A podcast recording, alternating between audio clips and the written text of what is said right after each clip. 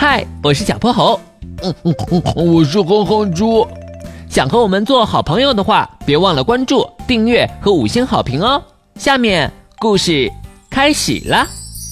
小泼猴妙趣百科电台，不爱刷牙的猪小弟。我不要，我不要，我不要用这个味道的牙膏，我只喜欢奶茶味的牙膏。猪小弟将牙刷一丢，从小板凳上跳下来，立马躲进了被窝里。他把头埋在枕头底下，说什么都不肯刷牙。嗯猪小弟，你这样会蛀牙的。哼哼猪蹲在小床边劝说，可猪小弟已经呼噜呼噜睡着了。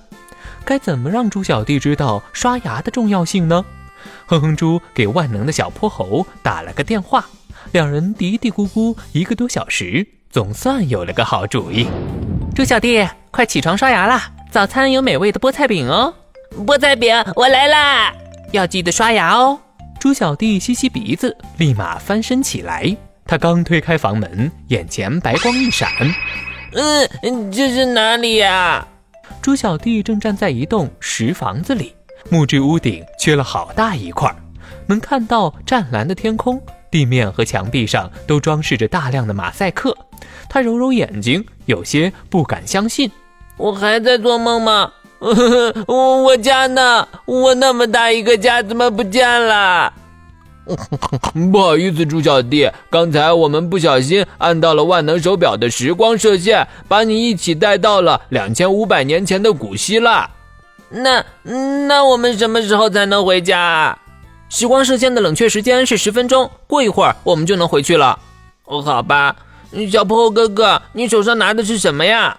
这时候，猪小弟注意到了小泼猴手上拿着的树枝，上面裹着一块布条，顶端还有白色和绿色的粉末。这个啊，是古希腊的牙膏哦。树枝和碎布可以充当牙刷，用牡蛎壳和铜绿磨成粉来清洁牙齿。猪小弟，你还没刷牙吧？要不来试试？眼看着那根奇怪的树枝朝着自己嘴伸来，猪小弟连忙捂着嘴，拼命摇头。不远处有一个穿着亚麻长袍的当地人走了过来，他咧开嘴朝新朋友们灿烂一笑。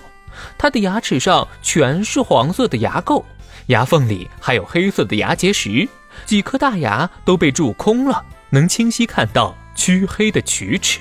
他叽里呱啦地和小泼猴沟通着，站在一旁的猪小弟都能闻到从他嘴里散发出来的臭味。嗯，好臭啊！他是不是没刷牙？乌拉呱啦，别了多啦。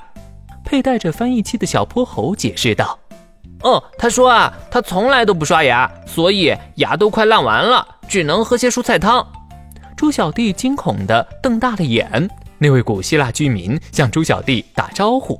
明明是友善的笑脸，可猪小弟却被他的口气熏晕过去了。他眼泪汪汪的求救：“ 哥哥，我们快回家吧，真的好臭啊！”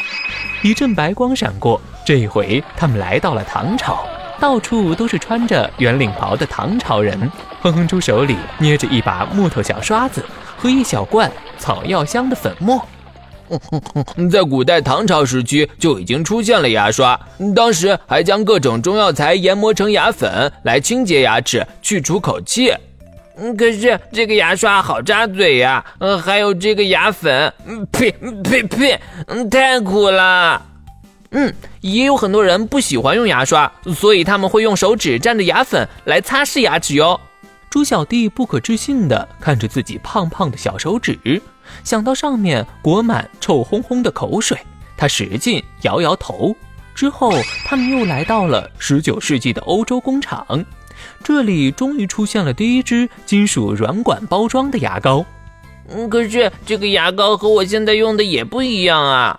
嗯，黏黏糊糊的，味道也好奇怪呀。